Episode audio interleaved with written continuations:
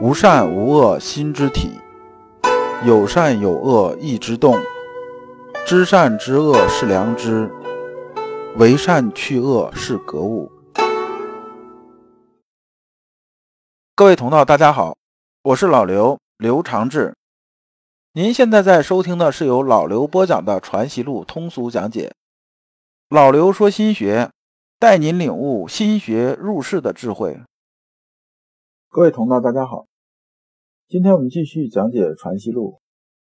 今天的题目是“逝者如斯夫”，对应的《传习录》章节是二三二、二三三。我们看《传习录》原文：问“逝者如斯”是说自家心性活泼泼的否？这个“逝者如斯”从哪儿来呢？这是从《论语子罕篇》里边说的，叫“子在川上曰：‘逝者如斯夫，不舍昼夜。’”逝者如斯夫，这解释啊，基本在我看到这解释里边是五花八门，这什么解释都有。有的人说啊，说你看孔子是很热爱生命的一个人呢。他说啊，我在这个水边看这个水啊奔流而去啊，我心里想啊，人生啊就是如此啊，这个时光一去不复返啊，大家要活在当下，珍惜时光。然后呢，还有这个其他的这种解释啊，一大坨。大家有兴趣啊，去百度一下，这可能看到很多东西的。我比较认同啊，南怀瑾先生对这句的解释。南怀瑾呢是引用的是什么呢？叫“天行健，君子以，自强不息”。就说呢，《易经》牵卦里边的卦辞。他说啊，效法水啊，奔流不息啊，这个意思。然后又借用了《大学》里边的汤之盘铭说的“苟日新，日日新，又日新”来理解。这说的是什么意思呢？其实啊，所有啊，我们这些典籍里边讲的都是一个心性。他这句“逝者如斯夫”啊，老刘的理解是这样子的：我们讲天地之大德曰生啊，是说生生不息，是这个意思。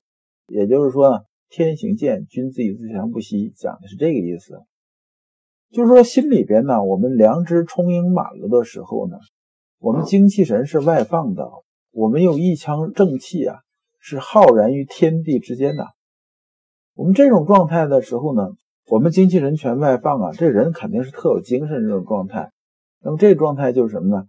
就是活泼泼的，是这个意思。那这人呢，问的也是这样子。这时候我们就看到他这个学生啊，修身水平是已经到一定水平了。所以先生啊，马上点赞呢。先生说啊，然。需要时时用致良知的功夫，方才活泼泼地，方才与他穿水一般。意思是说呢，只要我们心里面充满良知，我们整个灵魂呢是充盈这种状态的，我们身体里边呢精气神呢是充盈的，是生生不息的，那人呢肯定就是活泼泼一样，就像这个水啊，川里边这个水啊是奔流不息的，就是有那种啊天行健，君子以自强不息这个意思。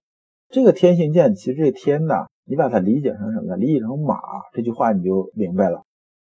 天行健就像马呀，我们看到草原上万马奔腾那种感觉，就是马在这个草原上奔腾啊，行健嘛，就是这个奔跑的时候那种气势，这就是我们讲的生生不息呀。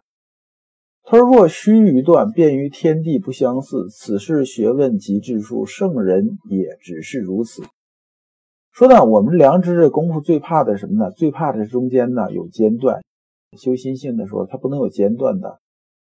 一旦有间断呢，就像这个什么，你看这马跑着跑着，咔嚓停了，你是没感觉，那肯定特不舒服啊，对不对？一旦中断呢，就有问题出来了。那么他说圣人呢，也只是如此，就是说学问到极处啊，圣人也就这样。意思是说呢，圣人呢，他修良知功夫的时候，他能保证啊连绵不断。但真正我们开始修心性，特别你触摸到心体的时候，随时坚持去修心性的时候，它是非常非常艰难的一件事情，不是像看着那么容易的。那么做到这种啊不间断呢，其实就是圣人那种水平了。二三三问治世人人章。治世仁人呢，是从哪儿来的？是从《论语卫灵公篇》里边的。说子曰：“治世仁人，无求生以害人，有杀身以成仁。”就是但凡呐，治世仁人，就是这个人呐，心里边充满了就是良知，就充满仁呐的时候啊，他不会为了求生，就是为了我要活着，就把人呢放到一边啊。害人的意思就是说呢，伤害这个人呐。就说我们做人呢，要什么？要外圆内方，就要懂得啊，对外应对的时候这种变通。但是呢，内方是指什么呢？是指啊，我们是有底线、有原则的，不能超越底线和原则。一旦超越底线和原则，那是不行的，那是绝对不行的。我宁可拿命来搏，也不能超过这底线。这个底线是什么呢？就是人。所以，我们讲杀身成仁，我就是宁可死，我也不能啊伤害我心里边这个人，这是根本。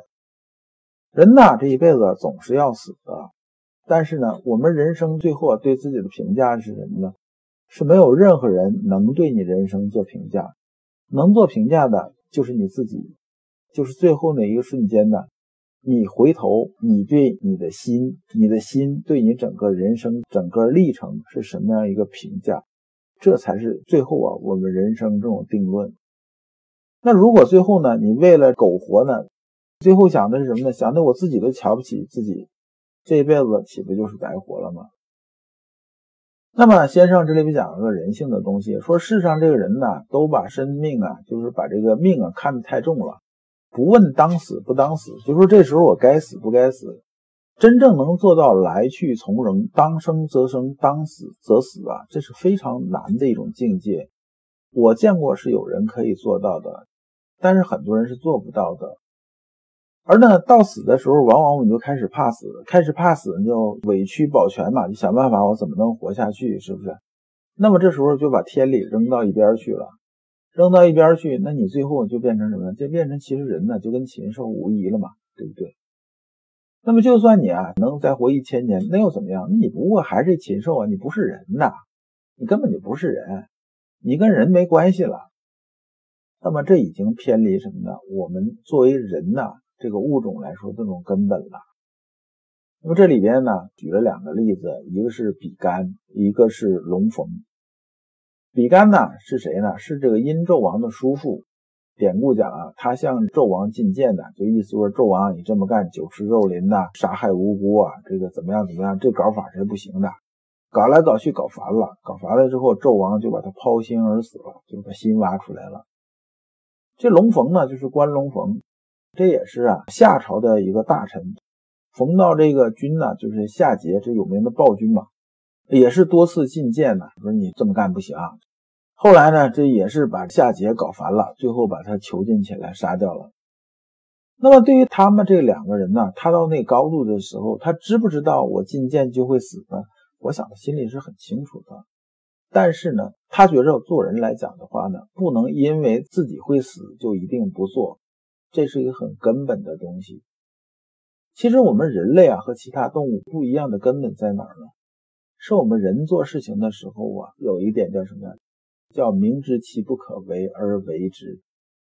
那既然知道这事已经不可为了，为什么还要去做呢？就是因为我们必须对自己有个交代，对我们自己心有个交代。那这个就是我们心里边的良知啊。你像有一些人救人的时候啊，他明知道自己是有危险的，呃，但是呢，他还会去救，就是因为心里边有这个良知的起作用。而不是说呢，我直接远离危险，哪怕说我救的人有这个万分之一的可能我有危险，那我也离得远远的。除非啊是有百分之一百二十这种啊一点危险都没有，我才去救。而我们经常是什么呢？这个事情可能是有些危险的，但是我们还会有心有恻隐去救的。对于啊我们为儒者来讲，就是对于我们儒家来讲，不是说我们不珍惜生命，说拿自己命不当回事儿，不是。我们同样很珍惜生命，但是呢，有个东西比生命更重要，就是天理。天理是什么呢？就是最后呢，我们是不是一个人，是不是一个顶天立地的人？是否啊，心里边有一腔正气可以顶天立地？那么这一点呢，是比我们的生命更重要。所以儒家才讲呢，杀身成仁，舍生取义。这是啊，我们传统的，也是我们儒家道德的一个规范，也是呢，我们中华民族，也就是我们华夏民族良心的一条底线。这条底线是不能超越的。如果你不知道如何进入心学殿堂，如果你在为人处事时经常左右为难，如果你在入世践行时经常茫然无措，那么你可以加老刘的微信。老刘的微信是“老刘说心学”的首字母加三个六。老刘为你答疑解惑，带你趟过晦涩的暗河，到达智慧的彼岸。这一讲啊，我们就讲完了。下一讲我们讲求全智慧。感谢诸君。